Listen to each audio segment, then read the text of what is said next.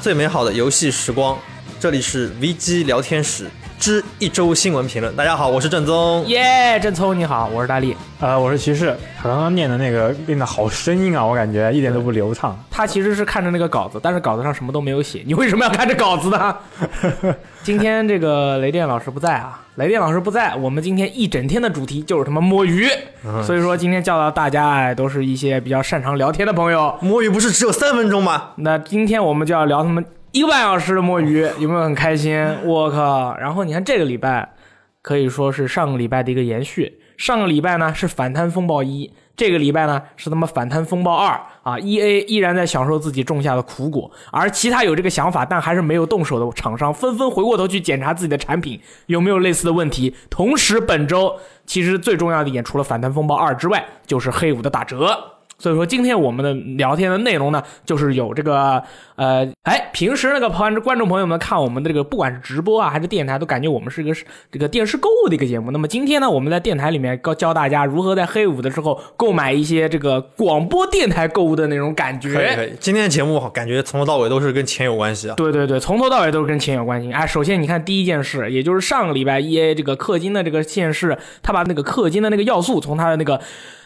星球大战战争前线二啊，名字要念对。从中把他们的氪金的渠道关掉之后呢，但是这件事还在持续发酵，而且已经上升到了政治家出面来各种 A 爆的这种地步了。首先是这个美国夏威夷州的众议员克里斯里啊，举办了一场新闻发布会，表示夏威夷州政府正在研究通过法律来禁止未成年人儿童游玩《星球大战战争前线二》等包含开箱要素的游戏。他们将花钱开箱的要素形容为掠夺性的定价行为。他们还会建议在全国范围推向这个政策。我当时是看了这个录像的，嗯。就那个录像我也看了，其实当时第一反应就是，哎，这这不是什么恶搞之类的吗？结果啊，对对对，是真的，这是真的。因为你也看到，当时看录像的朋友，你也会发现，这个美国这个夏威夷州的这些议员啊，大家的这个穿着啊，非常的休闲。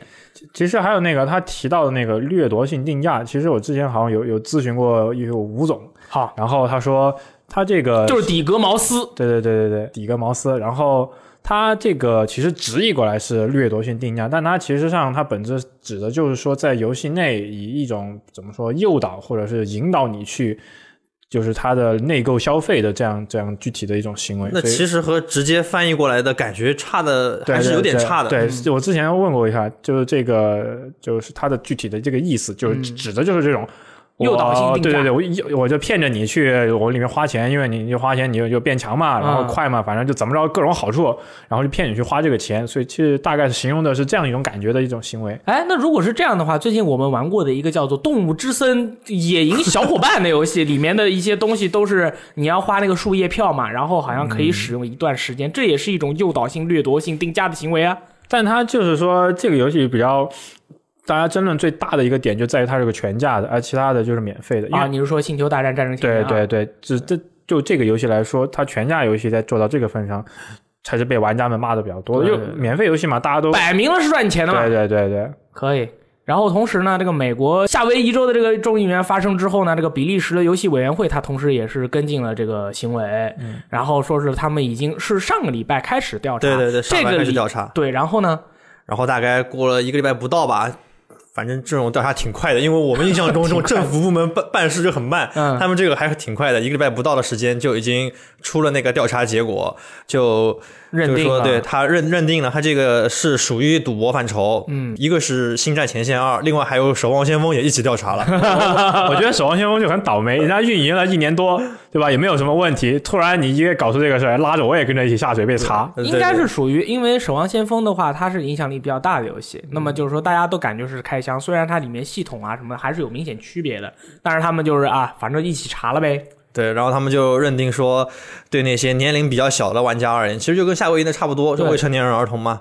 这种游戏对他们的身心健康是非常危险。然后这些厂商可能是要面临那个比利时政府的罚金，然后还得对游戏进行修改，否则游戏就可能就得下架了。然后比利时的司法部长也出来说话，这个司法部长应该和那个游戏委员会是那个不是从属关系吧？嗯，反正应该是。司法部长可以代表政府态度了，我觉得。然后他说，他们希望把这个能够推广到欧盟的其他国家，啊，那就是保护小朋友。就很危险。这欧盟其他国家这市场就超大，因为比利时相对来说还是比较小的市场，对但是欧盟其他国家的话，可能就有像法国啊这种很大的市场。对，我想起来了，我当时看夏威夷州的他们那个录像的时候，到最后的时候，他们还找了一个玩家上台。表达了一下他的态度。那个玩家说是我是天天玩这游戏，但是我觉得这个游戏太危险了，他已经让我忍不住想要掏钱，但是控制住了。下面就有这个记者 A 他嘛说，那你作为一个玩家，你享受了这个游戏的那个很乐趣的那一部分，你现在又出面说它不好，你是怎么样的一个立场？然后那个玩者就说，首先我是一个玩家，但是我也是个父亲，我家里面有一个孩子。如果我当时玩了这个游戏以后，我第一件想到的事情就是，哇，这个开箱的这个东西实在是太勾人了。如果我家的小孩儿在以后的这个生活中遇到了这样的游戏，他忍不住想要消费，我看到我的信用卡一不小心就呃一一堆短信发过来说我扣款了，我是非常那个伤心和不愉快的。啊，那个你看，无独有偶，法国的某议员也这个写信给在线赌博管理局，表达了对于开箱类游戏的担忧，认为这些微交易对于游戏产业来说起到了很坏的影响，政府有必要采取消费者保护措施。你看，他已经意思就是说，政府已经有责任去保护消费者，就是说来抵制这些氪氪金的这些东西，因为它勾的是你那种赌博的那种心理，而赌博这种心理，你是比如说你已经。消费了五百块，对不对？你看，就像咱们最近看到的一位朋友啊，消费了五百块，没有抽到孔明啊，就很火。说既然我都已经花了五百了，我还没抽到，那那我这五百不能白搭了呀？那我再花五百吧。然后这又花五百，又没抽到，这就是赌博心理嘛，就是说以以以小以小博大，然后如果没有博到的话，就总就总感觉说不定就就赢了，说不定下次就能赢。对。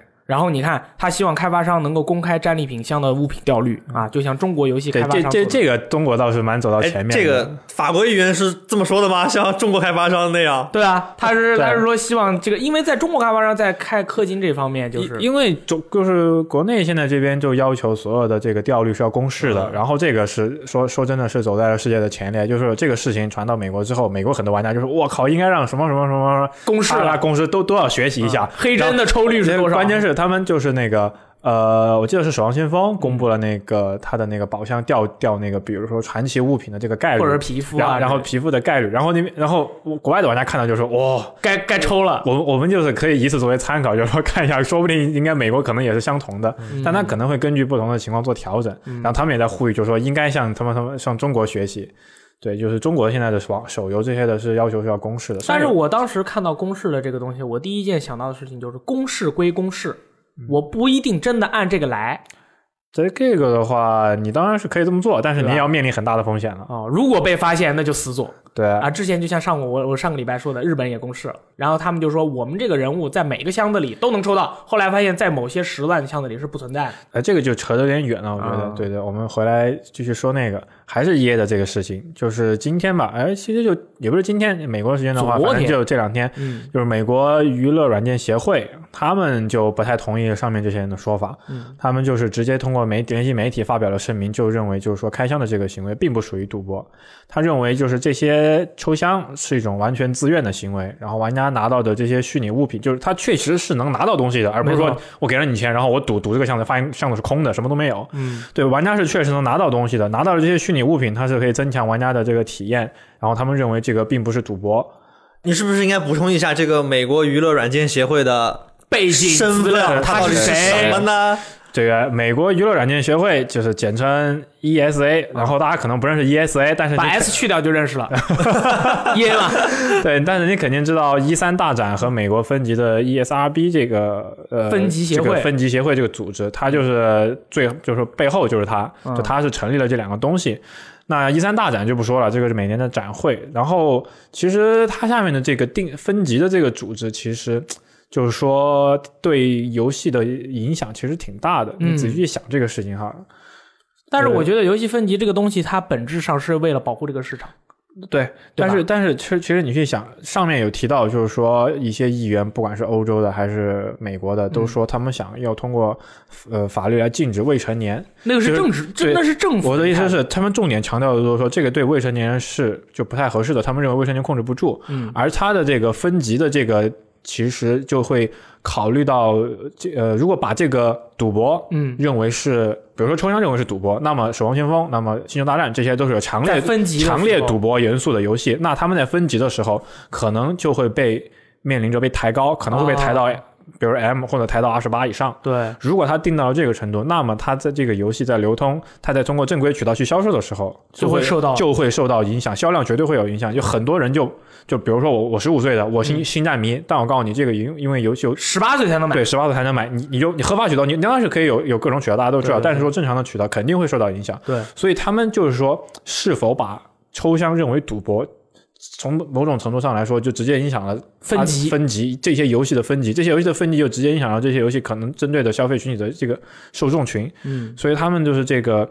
呃，不不不能去轻易的就去挪这个东西，就一下子说是赌博，这个影响非常非常大的。嗯而且他，而且再说了，就是说，他作为一个贸易组织协会，嗯，他的这些美国的大的发行商，什么 EA、育碧，然后动视，你能想到的卡普空、暴雪，这些都是他旗下的会员啊。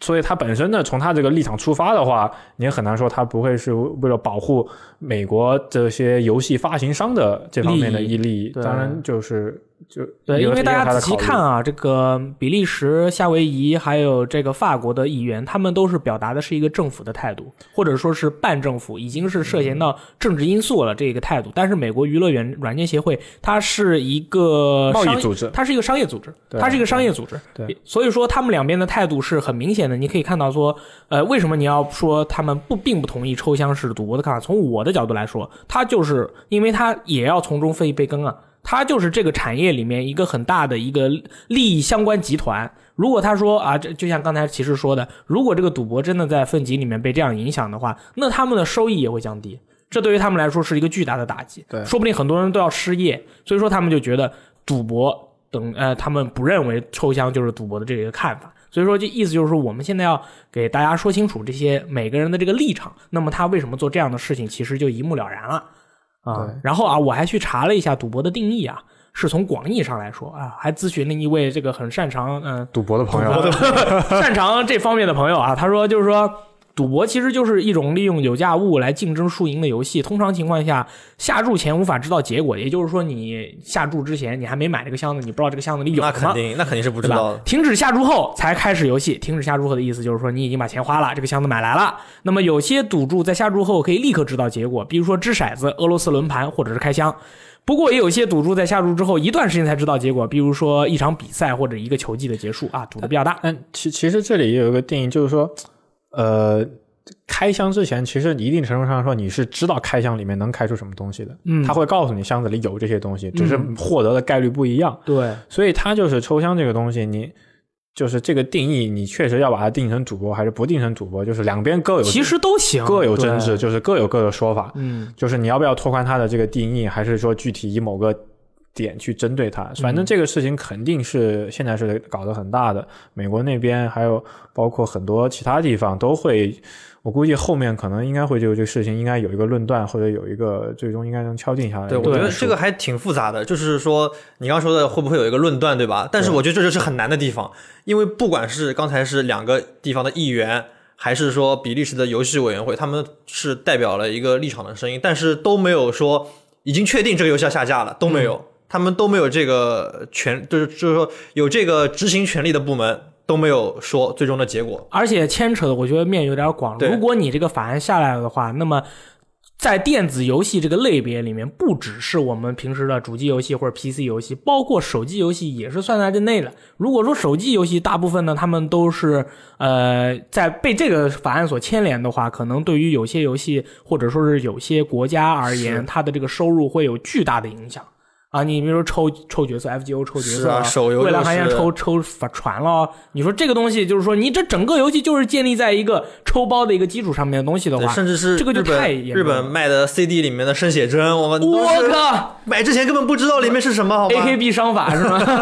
对啊，对，那那是哎，你们那个真的是，你们那个，比如说买了一张 CD，对不对？AKB 的，打开以后里面有一张生写，这个生写特别稀有，可以卖很多钱。就是这个意思。啊，这个就然后或者说别的很多大部分人就是买了盘盘扔掉，就生血很常见，撇掉。嗯我我上次还看到有个新闻说，有人在山里面找到了两箱 AKB 的 CD，哦，你看都是你们 AKB 粉丝。什么叫我们？就为了就为了寄那个我已经不关心了，好吗？总选举的票，嗯然后嗯然后被人报警说乱丢垃圾，然后被抓了。嗯，太牵扯的太多了。我对，觉得如果这个牵扯说说比我打个比方，比利时这个国家，它可能市场不是那么大，是吧？你让那个暴雪说你要改守望先锋，嗯，其实暴雪的，你知道他那个氪金，他氪的东西不影响你输赢的嘛？根本就氪氪，我根本就没有欲望啊氪他那个金。他如果不改呢，这游戏在比利时真真的要下架吗？嗯如果下架的话，那比利时肯定也有很多行业相关者，他们的利益也会受到冲击。还有玩家买了这个游戏，他也玩不了了。所以你要推行，你要执行下去，其实比我们想象中更难一点。他们现在只是在争议，只能说是争议中，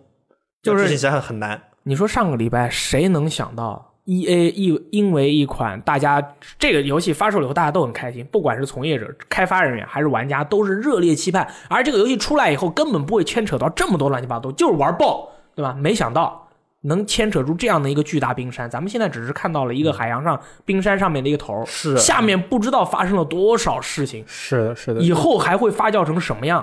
就是而且现在就是它的它的在面临微交易这个系统上线，肯定会被无数人关注到。现在只是暂时画上一个、一个休止符，对，后面怎么搞？星战我还玩了一下，对对，然后这这开包真的挺难的，开一个包。这事儿其实也给整个行业其他的公司给了一个敲山震虎对对，敲山震虎一样的，嗯就正在搞这个的，你们自己看，你 你们现在看到我们这个样子，你们想着办吧。小心一点。这个步子其实迈的大了，我觉得是。嗯，他之前一直是在试试探嘛，试探性的，像之前 C O C O 啊不是 E E A 的话，之前还有一些非法，啊非法主要是真的很成功，非法的成功可能让他觉得有搞头，嗯然后就在所有的游戏里面都搞，然后然后觉得星战可能这个大 IP 可能大家都很喜欢，可能该赚了。谁首先你大家都喜欢说肯定花的钱多，嗯然后大家都喜欢，说不定接受度更高一些。但是你过了那个那个很模糊的一条线，就没有就大家都不接受了。对，这个就其实是也是一个积怨颇深的事情吧。其实大家对于这种事情也是敢怒不敢言，没有一个爆发口。终于是压死骆驼最后一根稻草落在了 E A 踩到了一那个一个雷，啊，他是没想到的，爆炸就是就是一直全家游戏里面氪金，大家都有颇有争议，就都很不满意，但是好像也都可以都慢慢慢慢的接受了，因为只要不影响游戏平衡，就似乎好像游戏平衡是最后的一条线。啊、前面的话只要你人好看，氪金 OK 啦。对，就是你皮肤啊，或者什么，只要你游戏好玩就徽章啊，或者是什么装饰物啊，好像都能接受。但是对。对，新闻上说他们美国人、比利时人、法国人，他们都不玩手游的吗？呃，他们那边好像真的是，我今天还免免 F two P 手游还可能真是从中国内 F two P 这个形式对从国内传出去。我今天刚登录了一下我 iPhone 英国商店的手手机游戏的免费排行榜嗯前十名，没有一个我见过的那种，一看就是抽加抽卡或者抽角色的那种游戏。就第一名是那个《动物之森》，然后下面的九个全都是什么打砖块啊，什么什么什么的，有九个，就是完全不一样的市场。他们那个可能在他们那边。所以没有引起这么大的重视。对对对，这但是这一下子大家的这个价值观都颠覆了，看到了很多不一样的东西。嗯哎，这个 E A 踩了这个雷啊，但是你看另外有一家公司就，开心了，哇，开心的不得了，那就是任天堂。我说从体从我跟你说从从年初到年末一直在嗨，我就一直在嗨，我跟你说，你看我们这儿本周《时代》杂志啊，最好的游戏和最好的硬件都他妈给了任天堂，惊了啊！人在家中坐，奖从天上来。真的是这种感觉。今年就是大家说这 this is Nintendo year，对，是的，你看《塞尔达传说：旷野之息》和《超级马里奥奥德赛》，那都是这个《时代》杂志的前两名。对，评选就今年 the best game top ten，对，今年最好的游戏有十个，第三名是艾迪芬奇的记忆，第四名是德基总部谷，第五名是女神异闻录五，然后《塞尔达传说：旷野之息》是第一名，第二名是《超级马里奥奥德赛》。这个雷电不在，不然吹爆艾迪艾迪芬奇对 对，但是这个的话，我觉得，你觉得其实你觉得《时代》杂志去评选游戏的，他们觉得今年最好的十个游戏的这种，你会有一种跨界这个装抓瞎的感觉吗？没有啊，《时代》杂志本身就是一个覆盖很多领域的一本一本杂志，嗯我们可能只是在更多政治层面上或者与其他方面上听到它，但他们本身你去看他们网站和报道，其实都有覆盖的但就是因为它覆盖太广了，我觉得它其实，在玩家里面的影响力还是不不是那么高，啊。对，并不高。你要非说深度的话，或者它肯定不如，对啊比如 GS 或者暴力或者 IGN 啊，或者这些 VT 的。但是作为一个就是各方面都有很比较话语权，而且是一个很老很老牌的，它好像是一九二几年就成立了。嗯，对而且这个杂志的话，它影响的那个人物人的呃那个受众的范围受众范围会比深度的要广。不是给你们这些玩家说哇塞尔达真的牛，它是给那些之前没有做接触过或者是另外一个消费人群告诉你，今年这十个游戏代表了今年最好的，会有很多人看到这会会有个结果。对很多人看到这一结果，而且大家要知道的是，在欧美啊，其实你们一个一个在欧美，他们一个每一个就是生生活还不错的，被称为 householder，就是有房子的人的这些人，他们其实家里一般都是有游戏机的。如果你的游戏能够登在《时代》杂志上，然后告诉你这个游戏就十名以内啊，你就老十也 OK。那你的之后的你这个游戏的销量可能是也是有一个一个飞跃式的成长，也不是不可能，对不对？对然后这个《时代》杂志同时还把 Switch 评选为二零一七年二十五大发明之一。然后同时跟它共列的还有一些别的一些发明，我还查了一下，那有一些就是意义不明的，我就不说了，说一些大家比较关心的，譬如说可以让盲人重见光明的眼镜 eSight Three，这就很厉害了，这是什么东西？它这个是好像是说是直接连接你的那个神经，然后你外面会有一个那个摄像头，它那个东西看到的东西，你就可以映照到你的大脑里啊，非常的屌。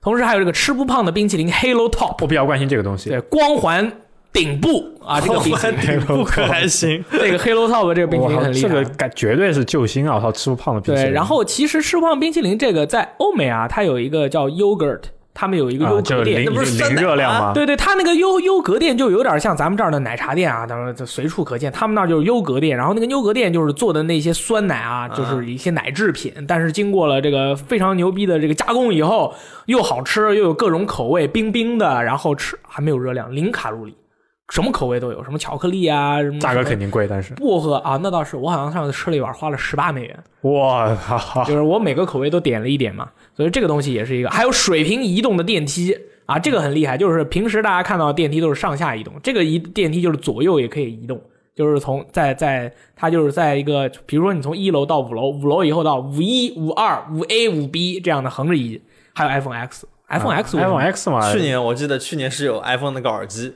啊啊，就豆芽插到你他每年都会给 iPhone 留个奖。哎，为什么 iPhone X 会成为二零一七年 iPhone X，我也想知道首先，它的那个 Face ID 这个功能确实是蛮有突破性的。之前人脸识别当然是已经有了，对啊而且到处都在用。咱们楼下不就用吗？在咱们楼下打卡的时候都用人脸，但是能做到像它这样，就是准确、准度、精度、速度各方面的，还真是这。而且它把它的，首先它的那个全面屏以及它的那个传感器集合在了那么小的一个位置，嗯然后它的屏幕这块其实挺，别看它那个手机挺多技术在里面的。呃，我还有个问题啊，如果 iPhone X 不是脸部识别吗？我拿一张雷电老师的照片，然后识别不了识别雷电老师的照片能开机吗识？别识别不了的，这那我晃一晃那个也也不行。晃一晃照片，他们让好好莱坞的那个道具师去画那种人皮脸，嗯，都识别不出来，你必须要是你本人才必须要是你本啊，人。那很厉害。那如何都那么厉害，iPhone X，对你怎么没有买呢？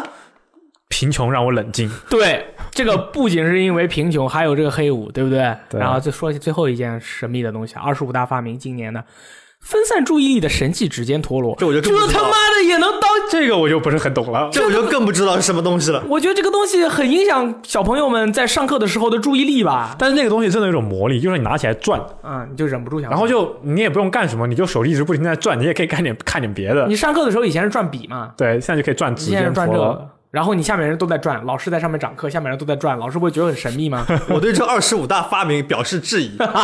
但是有 NS，啊呃 那有这个指尖陀螺，我依然表示质疑，对整个榜单表示质疑。对对对对对，哎，如果是正好说到你看这个比较冲击性的一件事的话，我们要不然直接说一下黑五的情况啊，嗯也跟大家就是说一开始的时候，呃，跟大家做个报告啊，看看什么游戏该买了，对不对？其实这次黑五的打折的话，有好多平台啊，PSN 平台、Xbox 平台、GOG 平台和 Steam 平台。那么每一个平台我整理了一下，在这个平台上买到的最便宜的，就别的平台上面呢，虽然也有可能会比你便宜，呃，可能是没你便宜，还有就是有些游戏打折在这个平台上没有，所以说正好跟大家分享一下啊。PSN 上面的话，Game 呃那个 GT Sport 限定版三百二十七点六港币，限限定版，对这个限定版打折，但是它实体呃那个那个普通版普通版没打折，故意的啦。对，是故意的。然后这个价位的话，其实比普通版要便宜，是不是？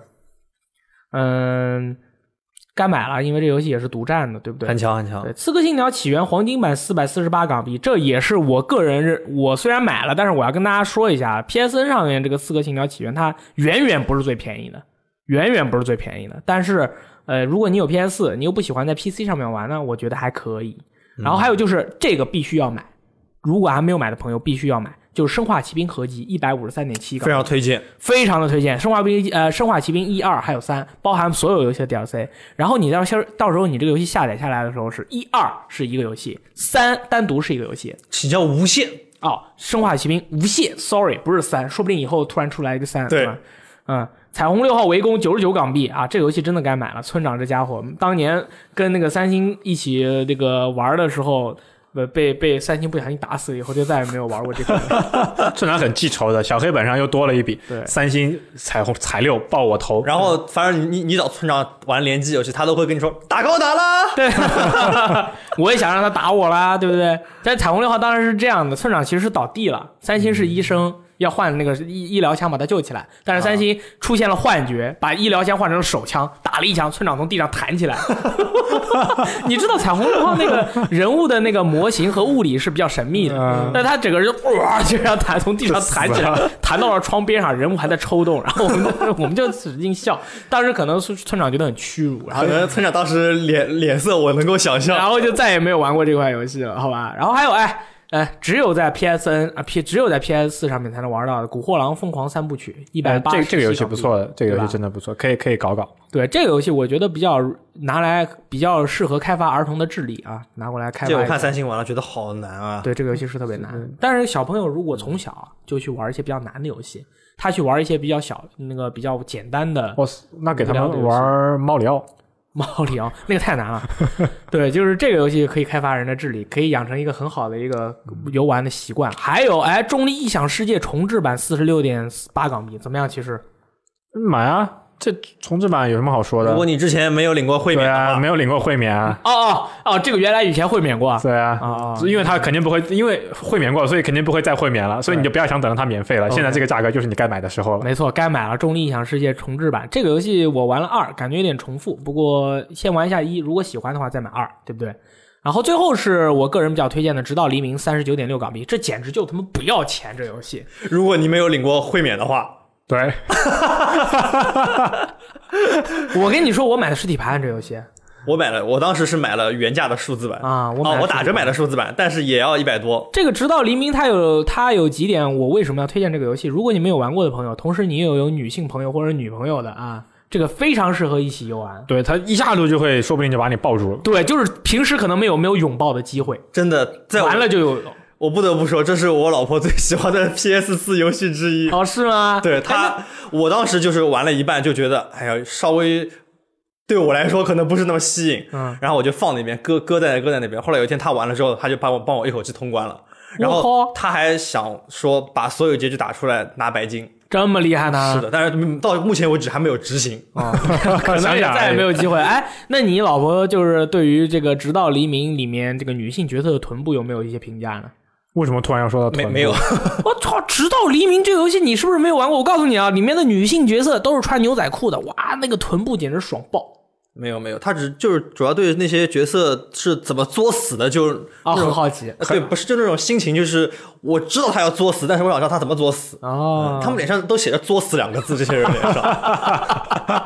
那他是不是玩的时候就坐在那里，不停的对那个屏幕里面的人说“作死吧，你作吧那那也不至于，对对，他就是到了那些 QTE 的时候，有时候会给我操作，如果啊屡次失败的话，对对对对别别的时候我就是围围观”啊，围观可对以可以可以。然后 Xbox 方面呢，会给大家推荐一下，比如说《德军总部二：新巨人》二百三十四港币，这个太可怕了，发售才多久？发售大概一个月啊，就是这个半价了。然后要说的是，其实 PSN 美服的黑五也是打的，打也是打一半，但是美服的那个没有中文版，所以说如果推荐的话，那肯定是推荐给大家玩 Xbox 的，买这个 Xbox 德军总部二新巨人。而且如果雷电老师在的话，他会吹爆。这个游戏目前已经成为了他的年度射击游戏，它有 Xbox One X 对吧？一然后这个游戏听说特别吹牛逼，玩的时候就是无视各种法规。我最近看，我前两天看三星在玩，嗯，然后他刚好玩到了那个，我操，我这里不能剧透，算呃，了。不能剧透不不不，但是就是你看了以后，你的心情怎么？就就我操，太胡逼了。就现在就很，我们现在很需要胡逼的这种游戏。那天不是还看了《钢铁苍穹》，也很胡逼，但是觉得很带感。但就很带感。就像你为什么你上了那个飞船，你就可以开走了？为什么别人看到你但是不要在乎这些细节，不要在乎？爽到就可以了。对，就是我们现在就是需要这种简单的爽到。那想太多的话，可能就，呃，德军总部这个是中文的啊。然后 Xbox 上面的《刺客信条：起源》是二百七十七港币，那是普通版的，哇，这么便宜啊！是啊，这其实比什么 Steam 上面也没有差太多了。嗯，然后《精灵与森林》的终极版五十九点五港币，以及 Xbox 上面大家都应该去玩一玩的《量子破碎》八十八点五港币。量子破碎这个当年我玩通了之后，其实我觉得还是不错的。很多人好像觉得它各种各样的问题，但我全程玩下来，讲道理是挺爽的。嗯它的那个就是我很喜欢它那个主角的能力，就是它那个能力设定和那个脑洞都挺大的，然后特效做的也非常棒。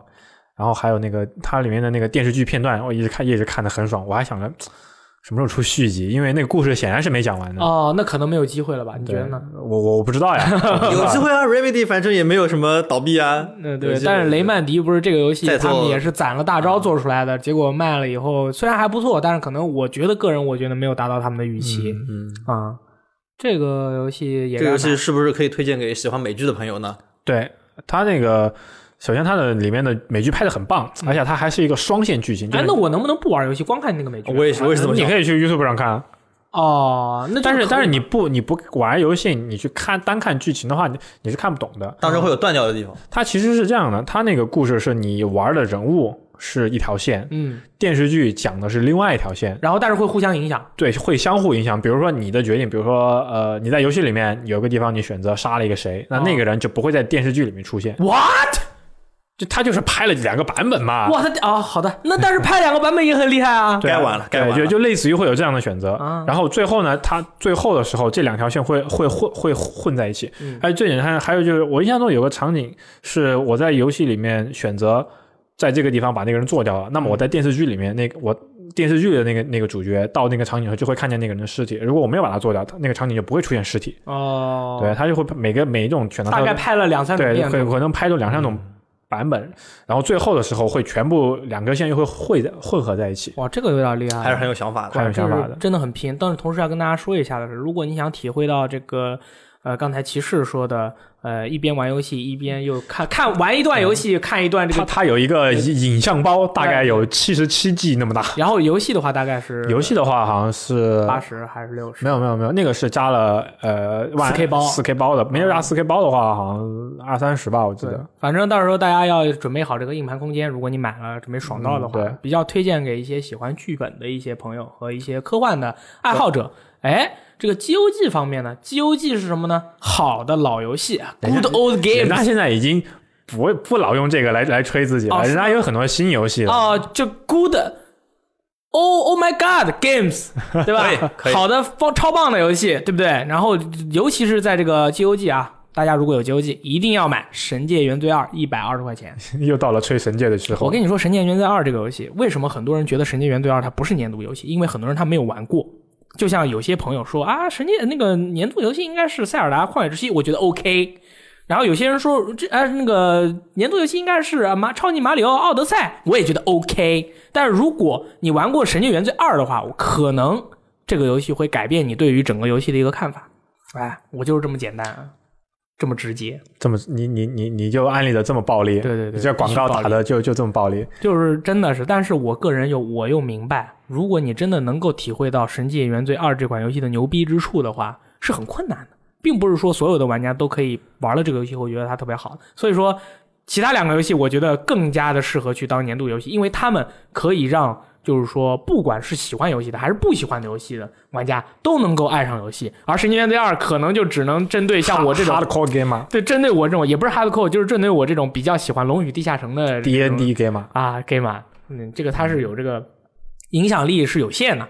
还有就是 GOG 上面的死亡细胞四十二块钱，嗯，你们觉得怎么样？这个没问题，买啊。死亡细胞的话，好像还在 E A 阶段吧？对，然后最近又追加了一些新的大街啊，哦，又有新内容，一些新那那还的东西行。。我上次玩的时候，其实死的有点惨，对死的我有点绝望，然后推不推不过去了。对这个游戏就是这样的，你就是有一点那种 roguelike 的那种感觉，你必须要去不断的去从头开始，真的是非常的挑战。对，然后还有《猫头鹰男孩》五十九块钱，如这游戏口碑很好。对这个游戏的话也是画风非常的赞，然后 NS 上面如果打折的话，我觉得可以买一下。GOG 的话，我个人是比较推荐给比较喜欢老游戏的朋友。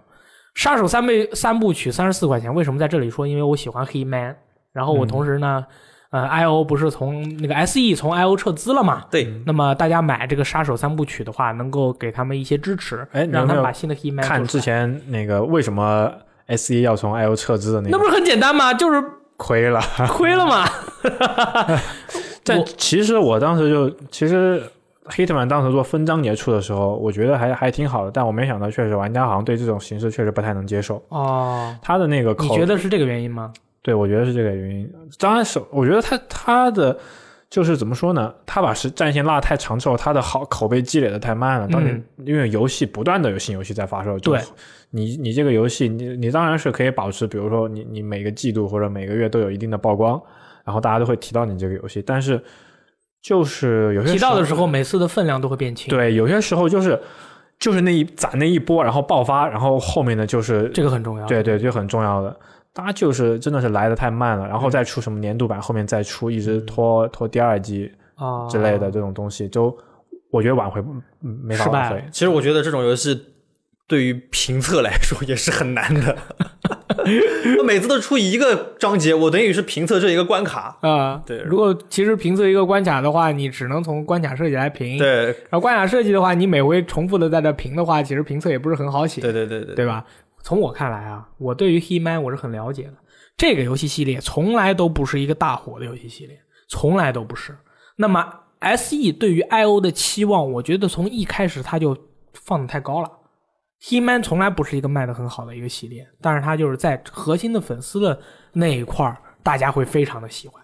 但是对于从来没有玩过这个系列的玩家来说，它的吸引力是有限的。再加上它的电影失败了啊，里面那个光头，那电影我那个光头长得跟个土豆一样，我简直无法，我我 难道不是所有的光头长得都跟土豆一样？我不是说他的头，我说他整体的感觉，你知道吧？因为因为在我的印象中，杀手 He-Man 是一个长得很那种很很魁鸡蛋，很魁梧的、很长的、很条状的那种一个男的，然后很冷峻，然后他不会因为女人或者怎么样而去折腰啊之类的。但是在电影里面，我就感觉这大哥就变成了一个杀天杀地的一个 boy。他其实，但是我能明白，你拍电影的时候，如果明明是一个杀手的电影，你在拍着很冷，大家会觉得不惊，对吧？但是。哎，还是差不多行了，好吧？大家去买一下这个三部曲系列，然后杀手能够出新作，大家也都爽到。哎，等等，嗯这三部曲是哪三部曲呢？我觉得你可以给大家稍微介绍一下。哎，这个问题说的非常好，我个人比较推荐里面的血钱，其他两个就先不要玩了，因为血钱的话是一个比较，就是它跟之前的几座比起来更加简单，而且游戏有一个就是有一个粘着力，就是你每次完成任务以后，你可以得钱，然后就不断的升级你的武器，这样玩起来的话，我感觉会比较好，就很适合大家首次接触这个系列。没错，先从血钱玩起吧，好吧？还有就是死亡空间二十五块钱，我靠，初代啊，初代啊，死亡死亡空空间间最好玩的就是初代，就是最吓人的那一代。，对。这岂不是已经是那个工作室？嗯，对对对对 v e r s a l Games 嘛，因为 E A 被捏死，被捏被捏死了，然后但是死亡空间，我想以后可能也没有机会了，因为一从在 E A 的眼里，死亡空间并不是一个赚钱的一个买买了可以缅缅怀一下。对，但当年我们不得不承认，当年 E A 为了死亡空间，他真的花了很大的力气，又出漫画，又出小说，又出游戏，又出衍生游戏，又出手游，什么都出，好像动画片也有。所以说，就是他不是没有花心思在这上面，对对对，花心思了，花心思确实是给了他机会，而且也给就是创造了不少的东西，但确实一个游戏卖的不好，那就没办法，开发商总不能亏亏本的去推推这个玩意儿。而且我以现在的一个产业角度的方向去看《死亡空间》这款这个 IP，对吧？现在很多玩家就是说，或者是很多消费者，他在这种恐怖游戏方面他是不会去买的，他会看直播。而《死亡空间》这种这个比较注重单机游戏体验和剧情的这种游戏，如果有几号，比如说一百个人看过了一个主播的直播，他们就不需要去买这个游戏了。对于这个游戏来说，没有这个游戏没有粘着度，卖的销量也会有很大的影响，这是一个很致命的一个事情。对，我觉得这个确实是有道理。我换我的话，因为《死亡死亡空间二》有有个 demo 我下了，我我一直都可能就玩了十分钟，我一直不敢玩。就是说这种游戏真的是，呃，我可能有很多像我这种不敢玩恐怖游戏的，你就会去看直播，我就会去看直播，直播业就火了。但是这个游戏本身它的商业的一个表现，我觉得恐怖游戏戏本身它的销量可能就比较受限。啊，一直是这样。对，你看《生化危机》七之不之前嗯，就打枪突突突不怎么恐怖卖爆，对，突然突然这座特别恐怖不那么突突突了，四百万啊，四百万出头，嗯。其实对于其他的体量的游戏来说是一般，但是对于一个正在转变中的大 IP 来说，可能销量是需要去肯定他们信心的一种方式，嗯，这个很重要。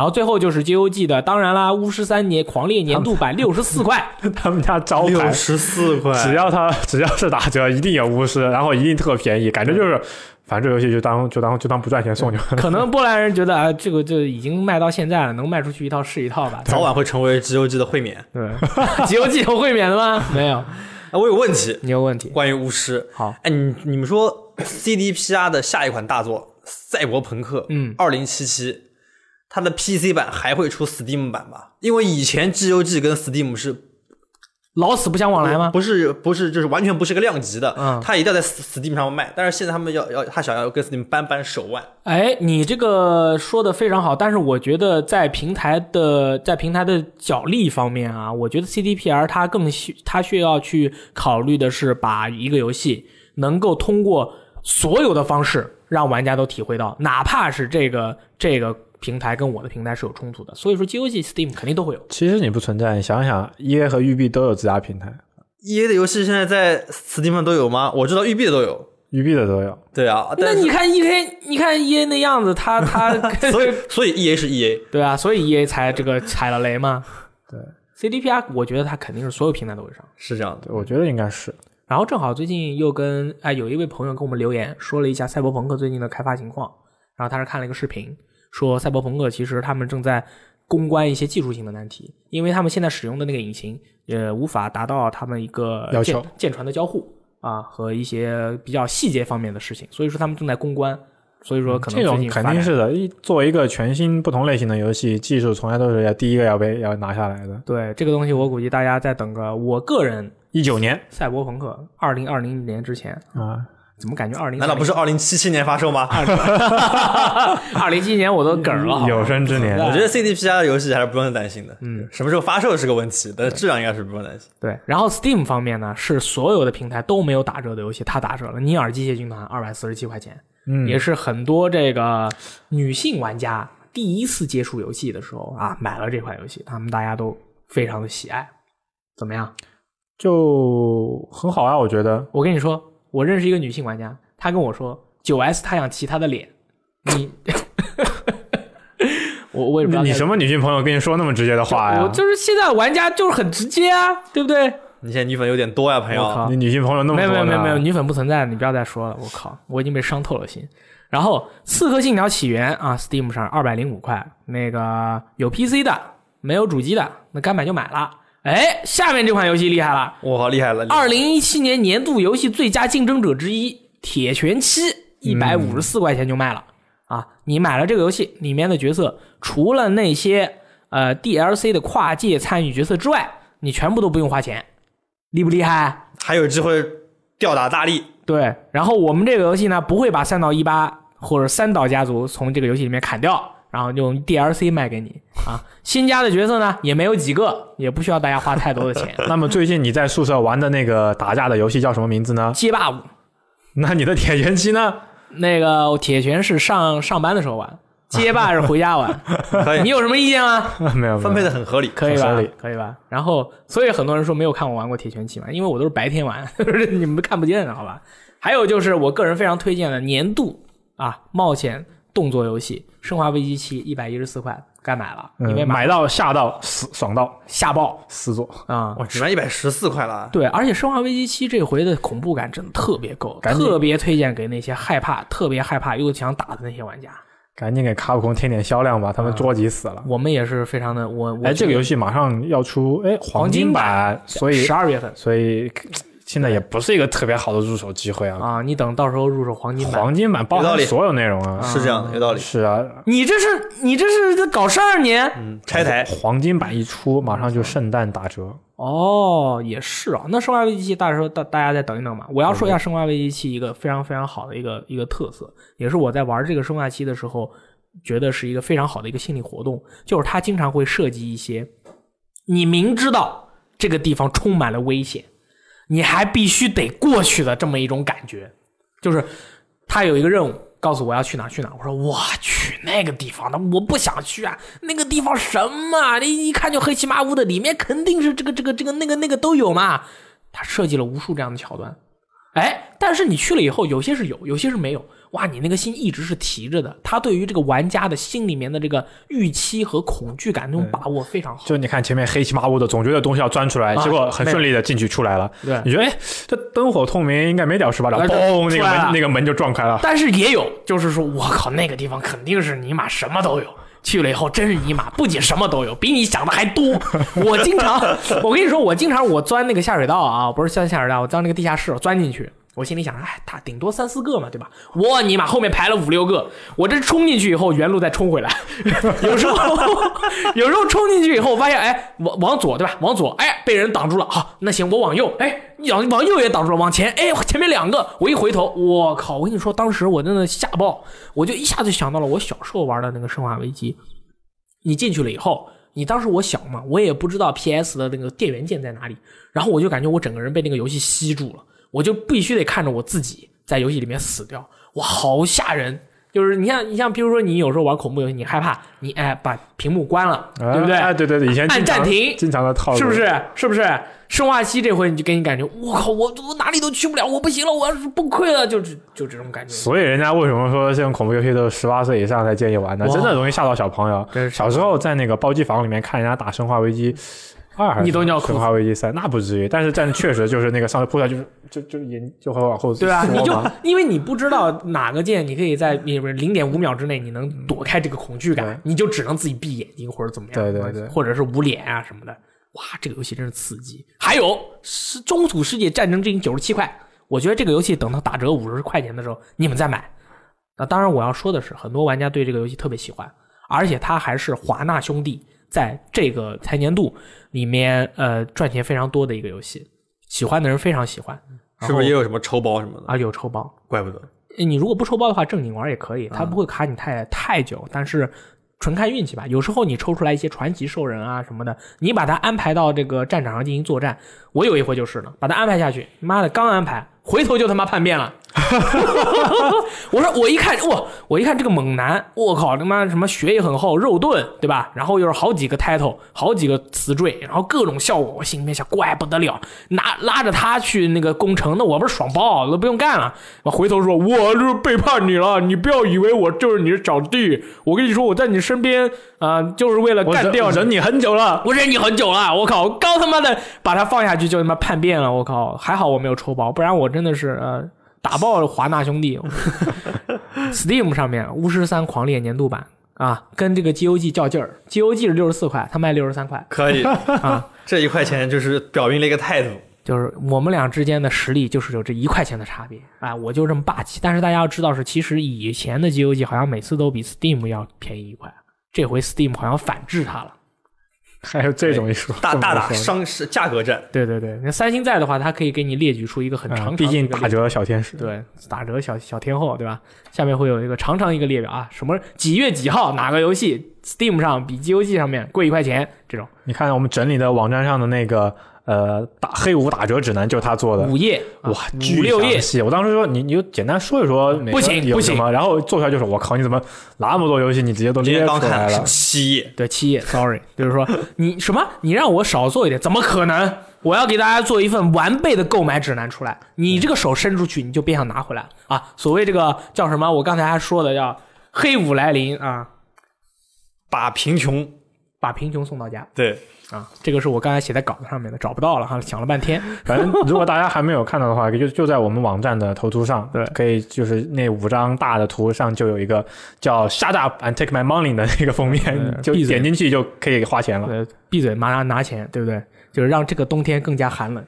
嗯，辐射四年度版九十九块，辐射四雷电老师特别不喜欢吹呃那个那个喷爆，但是它不失为一款很优秀的游戏。可能你们不知道，这个游戏我玩了一百个小时，哇真哦！的假的？但是我从来你从来没有见过我吹这个游戏，对吧一？百个小时，而且这个游戏的 DLC《原港惊魂》非常刺激，啊很很惊悚，而很有意思。哎这个没买没玩过的朋友该买了他，现在帧数稳定了吗？不稳啊。但是我是外星人嘛，所以你问我哦我真是稳。想起来了你是外星人你，觉得呢？那我还是赛亚星人赛亚人呢。你可以，你是赛亚人，其实是野菜人，你是野菜人啊。嗯，野菜人。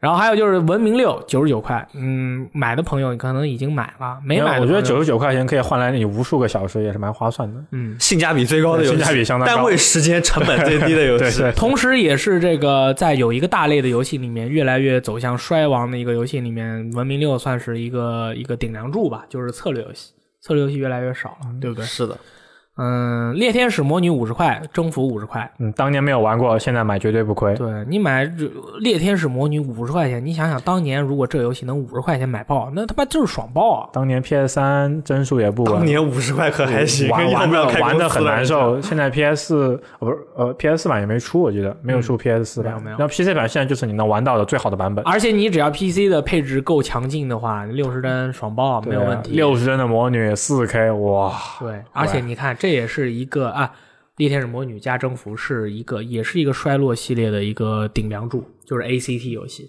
没有了，对吧？硫酸脸不干了，征服不算 ACT 吧？征服算征服算 ACT，因为都有，因为它就是打枪加动作。打枪加动作征服的话，我 AFPS 哦 ATPS 它叫征服的话，你不开枪也是可以过通关的。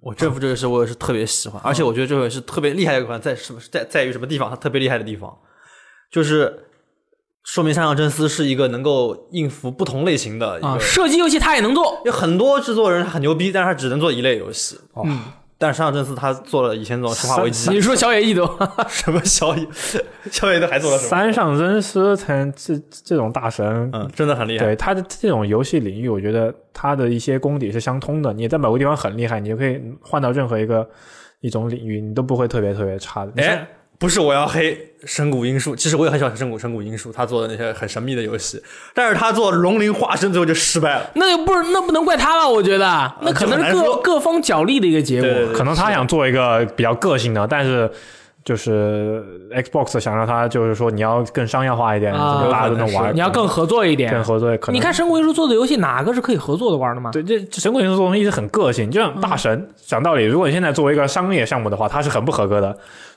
各种各样的版本，现在加起来也不过才卖了一百万多一点点。当年四叶草的时候，它的商业表现也不合格呀。对啊，对所以解散了，大家都 GG 了嘛。对，大家都嗝屁了。总之，我就想说，就是这个三上真司真的很厉害，啊不同类型的游戏都能做那么牛逼。对，然后是《命运石之门》五十元。村长对于这个游戏的评价是：如果你买，就买 PC 版的《命运石之门》五十块，不要买那个什么精英版。那个精英版就是把动画片播给你看，人物动着动着突然停下了，然后又动了动着又开始停下了，体验非常神秘。这个《命运之门》应该是中文的，对对对，斯坦斯坦因闸门嘛，这个我还想玩一下呢，因为大家对于这样的一个游戏评价都非常高，同时我又是一个弹丸轮破的真正粉丝，我觉得这样的游戏不应该错过。同时还有什么混沌骸啊，什么混沌脑啊，什么好像呃还有什么机器人笔记啊什么的。你看，我知道这么多，你是不是很惊讶？惊了，我都不知道是什么东西。我知道他说的那些都是嘎啦给。对对对，都是这些游戏对吧？对，大家都是应该有有机会都应该试一下的。当然是，当然我们现在推荐的是这些平台上面这次黑五打折的一些应该买的一些游戏。那么还有很多很多游戏打折，如果大家觉得你你你那个你想要的那个没有出现，但是它应该可能还是在打折，你到你自己相应的平台去看一眼，对吧？对我，我就我推荐推我我推荐一下，有个叫《空洞骑士》这个游戏真的很不错。嗯，对，就是真的真的很不错。对，真的很不错。它那个最近还在更新免费的内容，就追追后面免费内容一直在更新。没。错，那个免费内容叫做格林剧团。对，然后它明年还要出 Switch 版。如果就算你，我觉得哈，我推荐是，如果即便你现在你你没有 PC，你不买这个游戏，那明天的 Switch 版你你也可以期待一下。这个游戏真的很推荐给大家试试。Switch 版实在，Switch 实在是太太太适合玩这种类型的游戏了。对银河恶魔城，然后横版过关就。我最近买了那个战斗大厨 Brigade，哇，那个游戏在 NS 上面玩简直是爽爆，而且那个画风，我跟你说，真的是特别好看。所以为什么《时代》杂志把 NS 评为年度最佳电子消费产品？那是真的，你想买的心情停不下来。但是我要说的一点是，NS 它这个网，它这个网卡真的差。我隔一个小小的薄薄的墙，就咱们演播室这个墙，我坐在外面，二零的这个网我就搜不到。我要进来立马就连上，出去就搜不到，门开着都没有用。你等 NS Two 了，服了。快了，很快的。你你你，我们先来黑五买什么了？你我我肯定没有买啊！我现在就在要买的游戏还没发售。哎，我是一个那种。那个就是我要玩这款游戏了，我才会买。我不是说这款游戏哎便宜，我先买着。啊，你不是那种松鼠类型的人，对对，你是属于狮子类型。其实对，关于这个打折买游戏，嗯，我觉得有一个办法很好，我推荐的办法是什么呢？就是你把平时喜欢的游戏先加进愿望单，对，到时候等他的邮件来通知啊。对，像最近我就收到有 Steam 的邮件说你愿望当中四款游戏在打折，给买了。对，买了吗？呃，还没，我今天刚看到邮件，回去研究一下。返校，嗯嗯。返校确实一定要买。作为一个中国人，还有三个我都忘了，素质太差。看来愿这个愿望也不是很强烈。对你没有什么愿望，你这个愿望那不是愿望那，狗屎单嘛，你就没有存在。愿望那就随便加加啦。但但但这是个很好的办法，以免到了打折的时候，你忘记自己当时想买什么。你看着满屏幕都是百分之九十、百分之八十，你就晕了好吗？我的愿望单里六十多个游戏，那这太多了。但是我不敢买，你知道吗？像我这种六十多个游戏，真的不敢乱买。大力在等着那个网友送，你知道吗？因为愿望单是。我靠！你不要乱说话，我不是这样的人啊。他可以看谁谁谁的愿望单的。你不要不要不要暗示了，暗示了。没有没有没有。其实你这回黑五打折，准备买什么游戏？或者说你觉得心动的？贫穷让我冷静，一点都没有吗？呃，其实有心动的，心动的，心动女生就。因为最近吧，十一月、十月份这块一之前做了奥德赛的评测，然后现在在玩 Pokemon，我没有时间玩别的游戏。然后我也是那种，就是如果这回我这会儿没有时间玩这个游戏，我就不会去买。但是如果你真要说我有什么想买的话，这《刺客信条》和那个《德军总部》这两个游戏，我肯定是后面等我有空了，我肯定都会都会试一下。这两个游戏我都可能我就是还比较喜欢打打也是打单机的那部分，这两个都是以单机为重的。然后就像。之前三就是说，在讨论那个多人游戏的时候，其实今年多人游戏我就只玩了一个，而且玩的特别多，就就是 Destiny Two。基本上那段时间，你们天天就看我回家在打多人。对。但其他的多人游戏我都不怎么玩，然后包括其实呃格斗游戏也不碰，所以就基本上来说。呃，就是我今年的这两个还蛮让我意外的，就德军总部跟刺客信条居然完全都没有多人的元素，就纯纯单机内容，然后就可以玩很长时间那种单机内容。对，然后我觉得德军总部二这个游戏，它可能就是说这个 IP 啊，它有可能会有一个潜力，它这个它能它能够在明年或者后年，然后它如果能够加入多人模式的话，它可能可以成为年度射击游戏。它很有这个潜力。你看其他的几个射击游戏都是走一个下坡路，但是它它的这个它的这种感觉是很强劲的在往上升。当年的德军总部出了的时候，就是那个 New Order 嘛，新秩序出的时候，大家就对这个评价很高。之后又出了旧血脉，现在是出了二了以后，大家对它的评价已经是达到了一个一个高度。那我觉得再下一座的话，它很有潜力成为明年的年度射击游戏。如果明年要出新作的话，因为三星说了。啊，E K 也说了，这个游戏它最后的伏笔很明显是准备出三部曲的。嗯，他如果但是应该效率没有那么高。对我希望他能出多人模式，不是，我是从一个我是我不是从一个玩家角度去希望的，我是从一个一个呃游戏时光的编辑的角度，我觉得如果这个游戏能够加入多人模式的话，它就可以很它就可以很公平的跟其他所有的第一人称射击游戏竞争，并且把他们打败。因为今年的别的射击游戏都挺疲软。对，其实讲讲道理，就去年的呃《毁灭战士》和今年的对这个德军总部二，德军总部二，我觉得 B 社做的这两个射击游戏真的都比其他的最近那几年的其他的射击游戏稳的一有意思啊！哇，就是当时做那个 Doom 的那个评测的时候，我没想到玩的那么爽，我跟你说。就停不下来，根本根本停不下来。我你你你游戏里面那个角色也没有跑步体力槽的限制啊，就是一直往前进。对，就是那种咣咣咣，我靠，巨爽！我跟你说。然后又有点那种银河恶魔城寻找各种道具啊，隐藏道具，强化自己那种有各种迷宫，真的巨爽。今年这个也是，所以这两个游戏可以推荐大家玩一玩。嗯。哎，这个礼拜还公布了一些游戏的新作。哇哦！这礼拜其他的一些大消息嘛，首先是《战场女武神四》宣布登陆 PS、NS 和 Xbox One。这是正聪，你觉得怎么样？我，作为这个系列的粉丝，我不得不引用一句中国足坛名宿李毅大帝说过的名言：“我运球像嗯亨利，什么鬼？他有句名言是这样的，嗯，三个字：天亮了。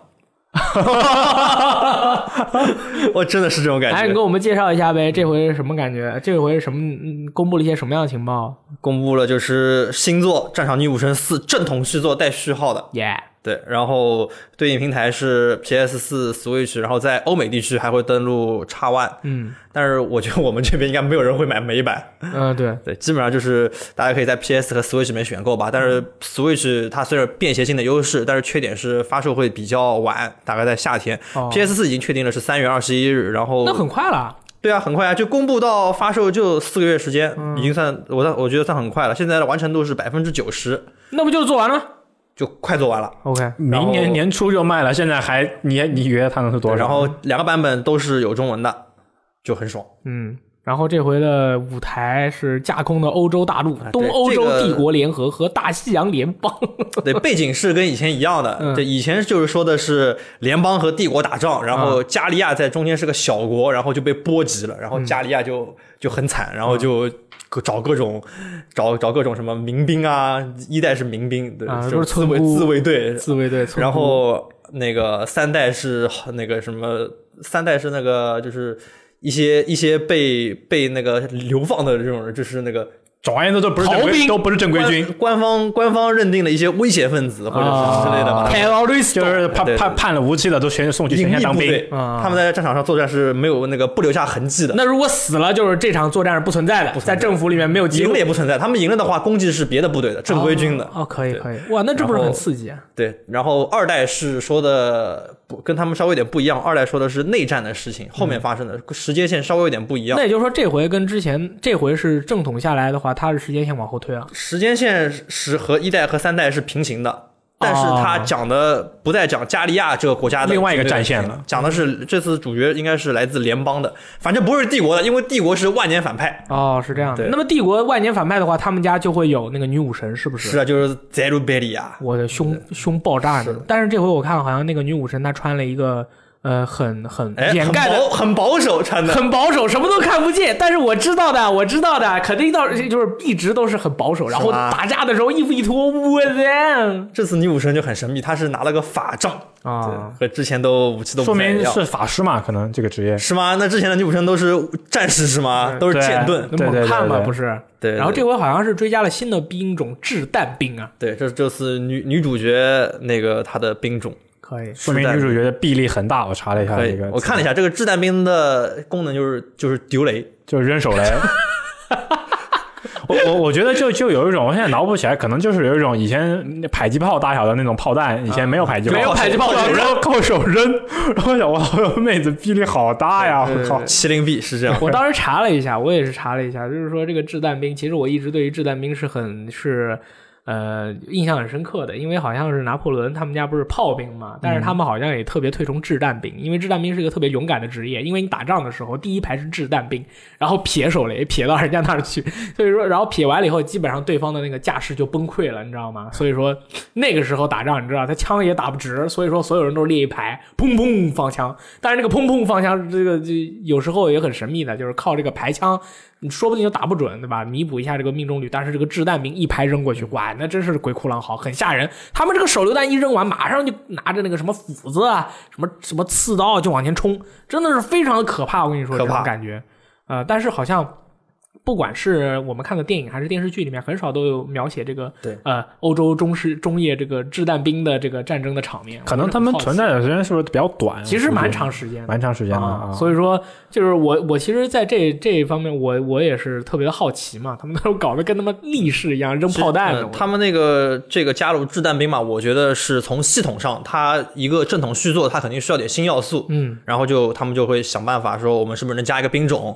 然后想了一下之后，加加入了掷弹兵，因为掷弹兵它在游戏里面它的作用肯定是会是起到一个新的作用。嗯，就是说它是近距离战斗能力极差。嗯我正正面，如果对方有迎击，不管是侦察兵还是突击兵，都可、都能把你轻松的嗯射爆搞定。对，但是掷弹兵在远距离又很强很强力，嗯，翻山炮而且它能够一个是跨越障碍，对吧？啊另外一个是能够砸到掩体后面的人。啊，那很强啊。对对对，原来就是对付掩体后面的人很麻烦，啊，现现在掷弹兵可能在这个方面会有一些，就对你的战术给你的战术空间会更大一点。哦，然后咱们大家都知道啊，一个游戏火不火的话，它的一个同人本的数量也是一个衡量的这个标准之一。那么，战场女武神系列的同人本的数量，你觉得怎么样呢？我我觉得应该你比较清楚呀，我不知道啊，我问问你啊。我我这个应该是有一些，啊，应该是有一些。其实我查过的，还不错啊，应该是应该是赛姐的会比较多一点。还还蛮多的。其实村姑也有，村姑也有。其实蛮多的。我你也很清楚啊，朋友。我我们只是从一个比较硬性的指标来看一下这个游戏的这个受众情况。哎，国内的粉丝多吗？国内的粉丝比较分散还可以，还可以，他的群众基础还是蛮。我觉得他是很对，想起来了，是应该是不错的。为什么呢？因为当时我们总选举，你记得吗？啊他是跟 A 组艾丽西亚和塞尔贝里亚都是和生化危机那几个角色在一组，啊，然后当时是艾达王是第一，嗯，吉尔是第二，艾丽西亚是第三，而且和吉尔只差了几票。哦，那么厉害呢？因因为这个生化危机你说它多有名啊，对吧出过 PSP 版，对两座都是 PSP，版，所以？PSP 版在国内就是普及量还是很高，就很厉害，就是大佬，是吧？对，所以这个游戏在国内人气，我觉得应该还是挺高的。嗯，然后本周五啊，其实就昨天啊，大家听到节目的时候已经是昨天了。《色彩喷射团二》迎来了一个大的更新，更新了全新的地图模式和服装啊，四张新地图：贞子超市、雪伦多夫研究所、石鱼超市和金龙鱼购物中心，以及新的打工地图勋贵鱼工厂。呃，这也是这个年度的射击游戏的有力竞争者之一啊，很多玩家都多人游戏的也有力竞争者对对，很多玩家都是表达了对于《色彩喷射团二》的这个喜爱。很多人玩了依赖之后，就深深的爱上了这个系列。嗯对，就喜欢看点东西，就喜欢到处拖游戏。我前两天看这那个日本游戏周销量吧，这个游戏基本上每个每个每个礼拜都是两万，每个礼那很稳啊，稳稳的在那个很可怕，好吗每？个礼拜日本两一个月两万很很不错了，很厉害啊很多游戏新游戏一个星第一个星期才卖两万，很多游戏上来第一周卖个四五万，然后没了，然后没了，第二年第二第二个礼拜就几千，好吗？他每个礼拜都两万，到到现在已经发售了好几个月了。哦，那你觉得有没有可能是因为它？你看 NS 的硬件销量吗？我看了 NS 最近有没有大？售的情况？没有，不会的。嗯，有有限定版是吗？有有同款版，但是现在应该不不太多了。哦，现在现在大家买的话，也肯定会买买买买那个马里奥同款也好，那个怎么样也罢，但这个游戏确实就是现在是今年任天堂第一方卖的最好的游戏之一。OK，哎，那那个那个那个谁呢？ARMS 呢？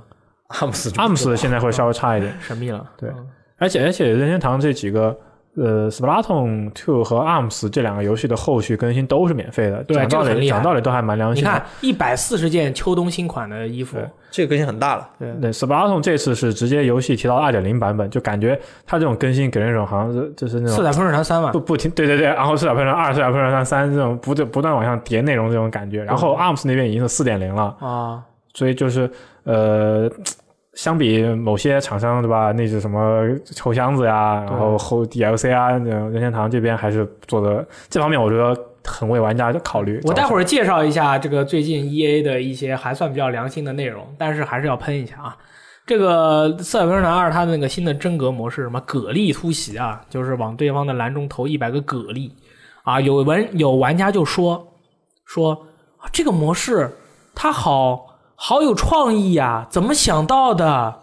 我要跟大家说一下，这个其实是日本校园文化的一个传统啊，就是捡沙包丢篮子的一个一个活动。捡沙包丢篮子，对对对，他们就是说，你看日本，咱们大家看那个日剧，还有动漫里面，他们经常有的是校运动会的时候干嘛？是有那个一呃药物比赛，就是你抽一个，比如说让你抽一个胖子带过来，你这个这个你就跑过去带个胖子回来 赛跑。还有一种就是这个，就是两边啊有一攻一守，攻守他们这边一家有一个篮子，地上全是沙包，你捡起来要把那个沙包扔到那个篮子里面，看谁最后扔的多，谁就获胜。这其实是他们校园的一个竞争的一个项目。对，所以说正好你看他不是改了改，就放到了这个《色彩喷射团二》里面嘛，也是蛮刺激的，不是，并不是一个人家凭空想出来的，都是源于生活，都是源于生活的生好吧活的。对。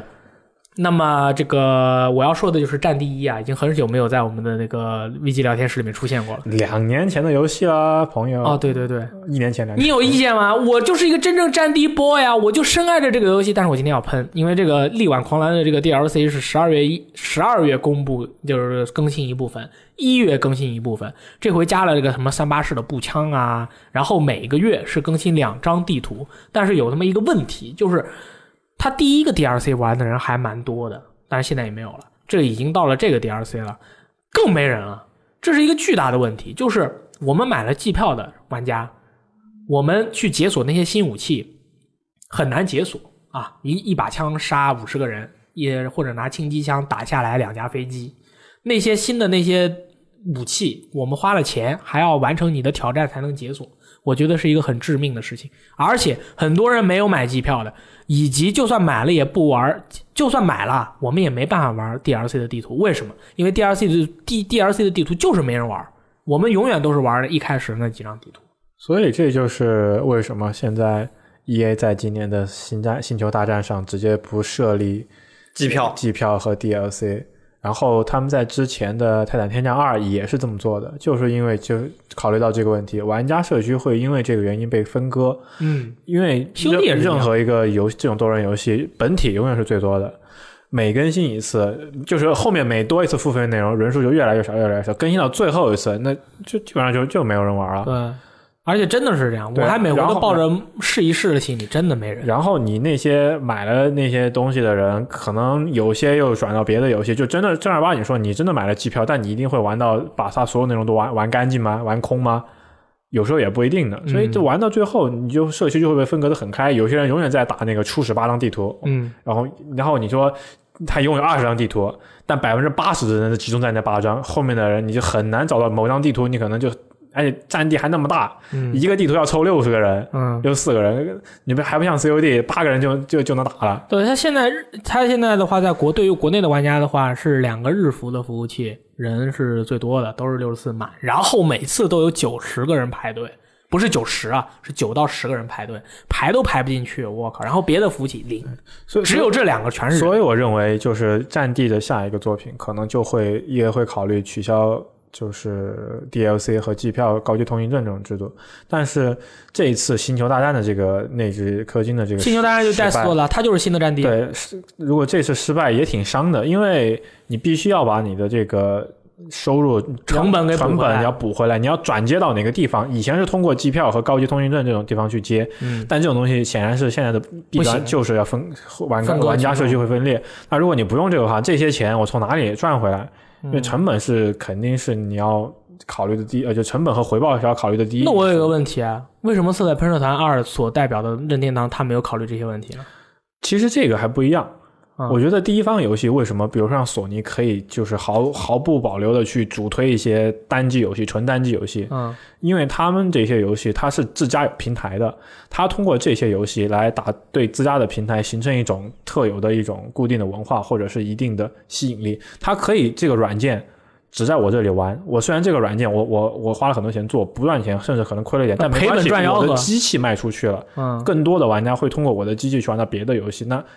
我还是赚的，我把这个装机量可以可以去想去，这些上面去考虑。E A 是第三方吗？对，E A 是第三方，它没有自家的平自家的主机，它它所有游戏都是在所有平台上推出的。嗯，它必须要考虑，我在每个平台我都要把，就是我开发的成本，就是说我游戏能卖多少，我的开发成本就回来多少。嗯，我并没有什么我去可以推广我的主机或者我的平台或者我的 Origin 狗屎。被你一说好像是这样。其实有我们平时会提到的一些开包厂商 都是第三方。对，因为。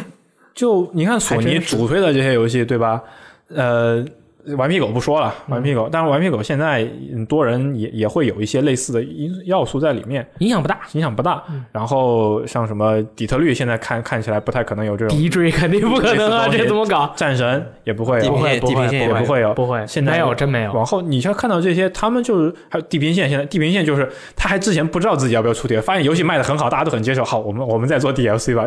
他之前连机票都没有的，所以他们的就是说在做这个事情的时候，就是我要我的。品牌要形成要有足够的独占影响力，就独有的东西，嗯，这些东西要有足够的魅力，要有一吸引力，能让玩家来选择我的这台主机，而不是竞争对手的主机。那我就要有不同的地方，对吧？第三方并不能形成不同，因为他们所有都有，那只能靠第一方去形成这个不同。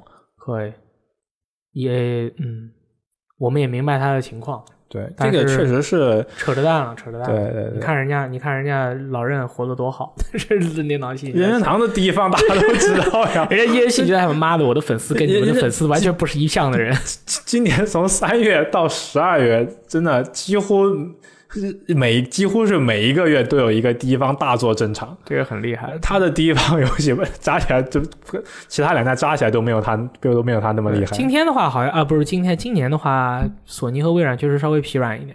对对吧索尼会在明年好多游戏堆到一八年，就索索尼画的饼都堆在一八年，不知道为什么。它一般是两两三年的一个流程嘛，所以说是一年爆发，一年维持，一年它可以轮流爆发呀。轮流爆发。可今今年有地平线，其实其实还还行。明年就怪物猎人世界爆发了呃，爆发完以后连世界是多平台的，你不要忘记了。啊啊！对对对，我对对对，但是它是有中文嘛，嗯对吧？而且我我我觉得怪物猎人世界卖完以后，它就是直接 NS 上出一个对应的一个一个携带版。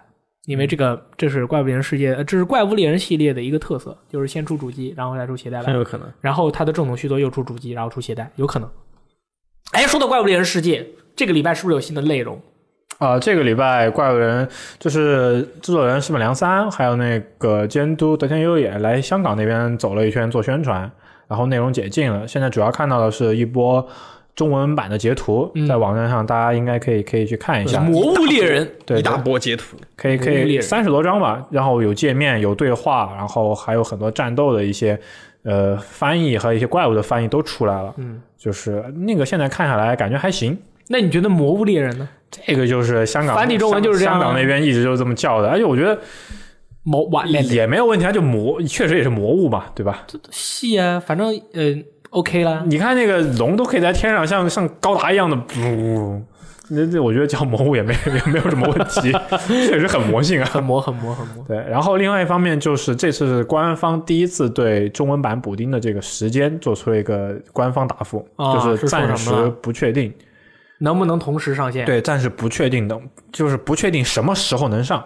我靠而不是同步同步，就是说他们在以同步为目标，就是想的是早一天是一天，啊！但是现在就是没有，还没有到一个可以确定公布时间的时候。嗯但这个好处我也觉得也是，就是现在没有说不能同步，啊，对，这还没有否定这个事情。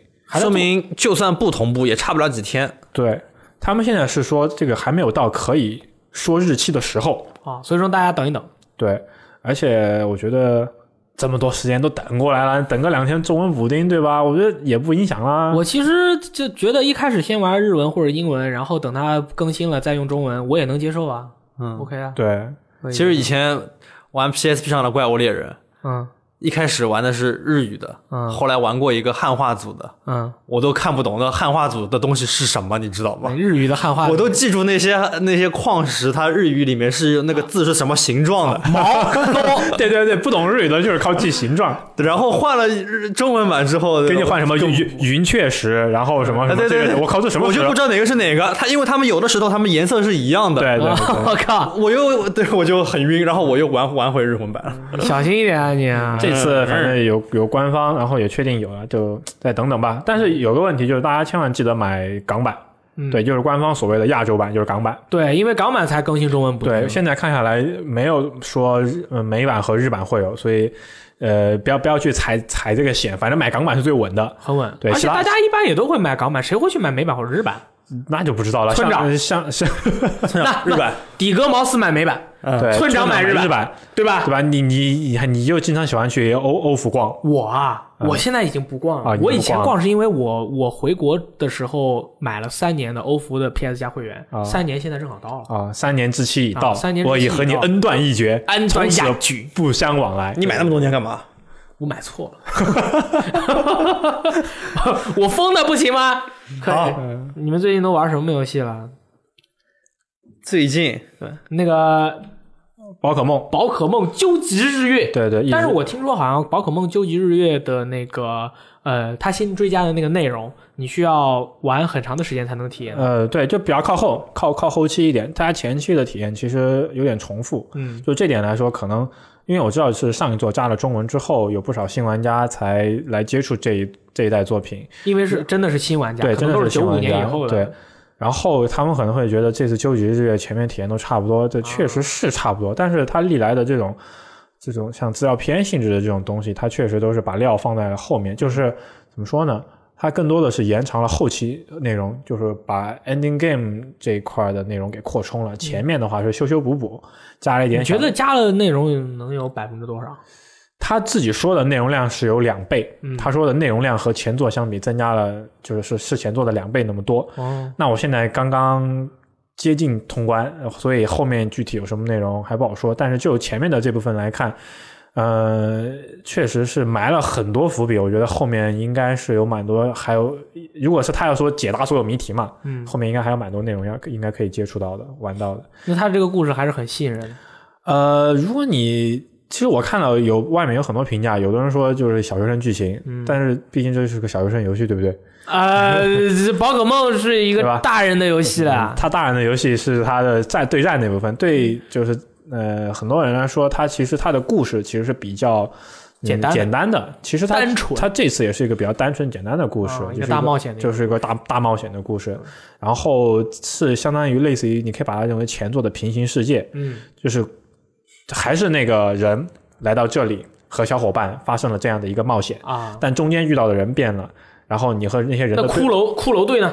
呃，他们还是在的，对，然后他们的一些对话变了，然后他们就是中间发生的一些故事的一些细节变了，然后会引申出来，去引申出后面的这个剧情。啊包括现在，你看，你还记不记得之前有说一个彩虹火箭队的事情？啊，对啊，我我游戏接近打通了，现在还没啊还没遇到他们。也没有遇到板木老人，对，所以我觉得这后面的料其实还有很多的。该爽了。我估计后面还有挺多东西。那这个游戏就是说，你想要体会到它这些新的这些东西，确实是你需要耐心的去对，你要耐心的，慢慢慢慢的慢慢地去推。嗯而且我觉得对宝可梦来说的话，更多的其实它也就是在收集宝可梦和培养宝可梦这方面。嗯，get 大仔，对，就是就是 get more 嘛。那嗯，这次加了很多，就是他之前的话有就是好像不是说全系列的全部的呃精灵都加进来了，没有没有，不是全部精灵，它这次是在这个这四个岛上加了很多之前几个世代的宝可梦。嗯，然后就是登场宠物数量大概就就你不用去交换，登场宠物大概有四百多。嗯，然后是通过它的新加的一个系统，这个我不剧透是什么系统，就是有一个新系统，你可以收集嗯全系列迄今为止所有的神兽，呃，官方名称叫传说中的宝可梦。但但有些宝可梦你又找不到的，比如说有些人很喜欢的梦幻，嗯，呃，像那个梦幻没有梦幻没有，啊，梦幻，然后还有一个，还有一些其他的宝可梦，这些被官方定义为幻兽，啊，就是神兽和幻兽其实是两个种类。所以有有些人问，为什么你说所有神兽这个这个没有，那个那个没有那？是幻兽，对，那个是幻兽，幻兽和神兽其实是定义是不一样的。幻兽一般是电头特点，宝学真是博大精深。该去日本的那个什么宝可梦中心，去。这次登场的神兽大概有五十只左右，基本上是就全部对，就是大家如果是初代比较熟悉，可能早期的就闪电鸟那个系列，闪电鸟、你极冻鸟、火焰鸟，然后超梦，水军对，水军、炎帝、雷公，啊呃，不是雷公，雷兽之类的。骑士骑士在宿舍里面是不是会会突然很激动？他那天抓了一只闪电鸟，后来说没抓着，就是我抓着了，我操！我扔了将近四十多个球，终于抓到他了，我靠，啊差点把他打死了，就特别特别怕把它打死了。吓到尿，我真的刷了将近一个多小时才刷出来。使出留一手，嗯，点到为止那个叫点到为止，对，可以。所以这次就是销量也不及前作，这个也是很正常的事情，资料片嘛，嗯，对，它不是一个完全的一个新作，吸引力自然会少一点。可以。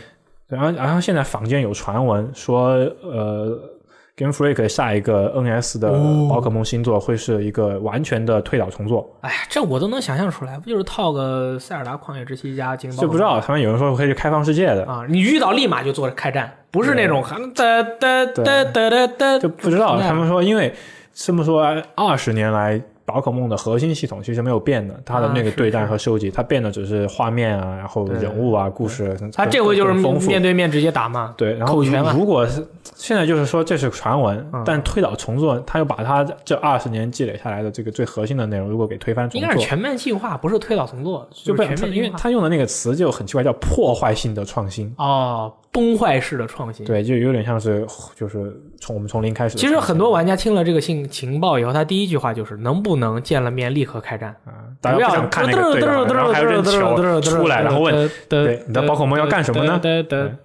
反正坊间传闻，大家也别当真。这个游戏的话，估计明年都不一定能出。OK，怎么着，要明年也是明年底或者后年年初的样子。嗯，可以。我最近就玩了《命运之手二》和那个呃《DOTA 二》。但是就不用说了，这玩意儿就不说了。雷电老师不在，我也不能那个对吧？胡说八道，对不对？命运之手二，我觉得我我也不知道我有没有说过，但是还要说一下，就是嗯、那个喜欢讲故事的和喜欢脑子里面去想象一个世界的，你借助这个工具，你就可以达成你所想要的一个幻想世界的冒险，特别刺激，特别好玩。然后如果你有兄弟姐妹、好好伙伴一起一起玩，感觉也会更开心。嗯，哎，星战我还玩了一下，之前说过啊，是吗？啊，那行，差不多就是这样了。然后我们进入了读编往来环节，该念大家的留言了。上个礼拜大家给我们留下的《星球大战前线二》的愤怒浪潮的留言非常多，我首先念第一条，孤空之翼，他说。刚刚听到 DQ 十一并没有那么多人愿意玩时，真是觉得有点悲哀。我在光棍节唯一买的游戏就是 DQ 十一，一个没打折的。我刚玩的时候也觉得有点烦，特别是复古的音乐。玩深入之后会给我眼前一亮的感觉。虽然没有配音，当时我也有点意见，但人物刻画的很饱满。DQ 十一也让我想起另一个我通关了几遍的游戏《龙战士四》。等等，我纠正一下，你刚才有个地方读错了。你说他唯一买的游戏就是 DQ 十一，其实原文写的是唯一买的东西就是 DQ 十一啊。Sorry，有没有些不一样？就秋给马别人都不买。对对对。然后下面一位朋友叫幻湖学社插入呢，啊，提示念一下。手游厂商赚钱太容易，这这个你是没看见手游其实弄死的，但确实手游是赚钱太容易。你活了就能赚，对，活了就能赚很多钱哈。手游厂商赚钱太容易，需要承担巨大开发成本的电视游戏厂商不可能不眼红，而且游戏领域之间不是割裂的。比如我室友有 PS 四和 NS，但也玩 PC 游戏和手游。我们宿舍就是这样，对我们也是，我们宿我们编辑部的玩家也都什么都玩。嗯，既然玩家可以接受在手游里磕爆，那是不是也可以接受在电视游戏里磕爆呢？而且随着互联网的普及，网游和单机的界限不再那么明显。那么，作为玩家，我觉得我们在消费的时候要理性，我们付出的金钱应该是与这个游戏的价值相对等的。反正我这种穷人无法理解手游在哦，反正我这种穷人无法理解在手游里磕很多很多钱。建设更加有秩序的游戏产业环境，要是在每个玩家手中啊，这句话说的非常好。但是我要跟你说一下的是，玩家要理性这个东西啊，玩家确实是其实还是比较理性的。但是为什么我们说 E A 或者很多这种手游氪金的这种要素呢，让玩家无法拒绝，就是因为它会刺激你大脑的其他的部分，造成你的一个。它就诱导性的一个一个行为，让你能够一步一步的让你适应它氪金的那种节奏和感受。它这个是在这个心理学方面和行为心理经济学方面是有这个相关的这个行为学的，就会告诉你，你通过怎样的设置，你就可以一步一步引导一个理性的玩家成为一个氪金狂魔，他会忍受不住那种感觉。所以为什么叫诱导性？就是说能够能够改变改变你的这种理性的这种思考方式，就像 E A 一样。你如果不变强，你要不然理性的玩家就理性玩家，我就一开始就不买。但是如果你不理性的话，你会觉得很你又很火爆，然后然后开了一两包以后，发现能开出特别好的东西以后，你你脑里面的另外一块区域被激活了，你就说哇这个好爽啊！我想再爽一下怎么办？就是就只能开包宰客，对吧？对他这个真的很危险，他这种他这个东西已经不是单单从游戏乐趣的角度去去刺激玩家了，是从一些很作弊的角度去刺激。你在玩的时候有想氪想过氪吗？想过啊，但是我就忍住了，因为我真的穷。我如果不穷，我就氪。贫穷让人冷静，对，贫穷真的是让人理性，贫穷让让你自制。要不然的话，你真的是他，你就一步一步上了他的套，最后你就是客单客单狂魔。你看我玩 FGO，我当我当年氪了，我玩那个福袋，过年的时候买福袋了，福袋很便宜，十块钱，然后我爽到了，因为必出一个五星的五星的那个那个撒万斗，然后之后呢又有一次出福袋了，我第一个。是是是，我第一个回想到的我的大脑里面的感受就是，我靠，又可以氪爆了，而且特别便宜。然后打开以后，那个福袋要二百九十九，我立马就说我拒绝，不用了，谢谢。就是哪怕我知道你这个可以给我出一个我我没有的五星大佬，但是算了，不用了，谢谢。我这贫穷使我们冷静啊，这个很重要。下面一位 Safaru SS 的朋友表示。技术带来进步没毛病，比如二 D 到三 D，比如 DS 的触摸屏，这些都是硬件的发展推动了游戏的发展。但现在硬件发展逐渐成为了能塞多好的显卡进去的时候，个人觉得对游戏发展的推动就有限了。不好玩的游戏做成 4K 也不好玩，画面改变不了游戏的本质，这是技术发展的瓶颈。不知道 VR 之类的东西能不能带来突破？我个人认为 VR 是不能带来突破的，因为 VR 的致呼更多，锁链更大。那么我觉得 AR 会是游戏。的一个未来，我个人认为啊，他写说的这个让我想到了，就上个礼拜我们投诉那篇《孤岛危机》的，嗯，就是这样的。就你画面好，其实没有意义。任天堂的很多游戏，或者说任天堂的所有游戏，已经证明了这个道理，就是你游戏好玩，并不一定需要你游戏画面好。就像咱们没事想去玩个什么，我们都是木头或者丢鞋墩儿一样，那游戏连画面都没有呢，你就自己做游戏呢，跳绳，我觉得都挺好玩的，对不对？或者两个人比赛赛跑，多好玩，这也是游戏啊。但这个就是现在没有那种突破性的领域或者那种划时代领域的创新了。就像说的二 D 到三 D，然后 PS 一到 PS 二、PS 到 PS 三的时候，你觉得简直就是我勒个天呐！嗯，但是三到四的话，现在从 PS 四到四 K，嗯啊，从 Xbox 到 Xbox X，嗯，你就会觉得它的本质就是说游戏已经玩法上不会有太大的改变了。嗯。这个是大家在堆那个性能上的一些东西啊，我觉得是很难改变，因为对你做的差不多了。嗯，有一位人说他要做一个从来没有人见过的游戏，那个人的名字叫西斗火鸡嘛，对吧？总有人会有有有有这种伟大的创。伟人去精神领袖，去去探索一下新的领域，宗教首领。我我们 希望他可以，对吧？在我们大家都觉得感觉这游戏已经做到头的时候，能告诉能告诉能打大家一个人的脸，告诉你们，我还有做出你们所有人都没有想到的。那塞尔达就是啊，塞尔达就是。塞尔达，我觉得他也不是说做出了没有人想到的玩法，而是他把某个你居然敢这么做做到了极致，就是他能想到就这么做。嗯，然后下一个朋朋友，他他的一个他的说的特别好，念一下。M G 零零一一他说这期节目让我想起了电影《最后的武士》，我们口中那些素素质最好的游戏，就像是从小接受精英教育的武士，是古代战场上绝对的王者。但随着科技的发展，武士阶级逐渐被军队和先进的武器所取代，就好比玩就好比再好玩的游戏，如果赚不到钱，就会被市场淘汰。这是游戏最好的时代，因为它很赚钱，但这也是礼乐崩坏的时代。这位朋友说的非常有道理啊，很有意思啊，他这个比喻非常的非常的 funny。好，下面这位啊，方大柱同学也是经常念我们的这个评论的啊，这位朋友他每回都出现，每天都出现，是吧？对他每那么厉害，热心对，他是每回我们都会念他，因为他每回说的都特别好。啊，他说雷电提到孩子氪金的问题时，我觉得确实很严重。现在国内氪金游戏几乎没有限制未成年人的机制，我觉得即便是免费游戏，也不应该诱导玩家无尽的氪金。那些类似赌博的元素对成年人诱惑是极大的，更何况孩子。再加上游戏里大量的诱导消费，一旦他们接受氪金游戏是一种常态，这个口就会越开越大，最后随便玩个游戏都要氪一大笔钱。然后没几天发现不对胃口或游戏品质有硬伤又弃坑，成人大都如此，更何况孩子。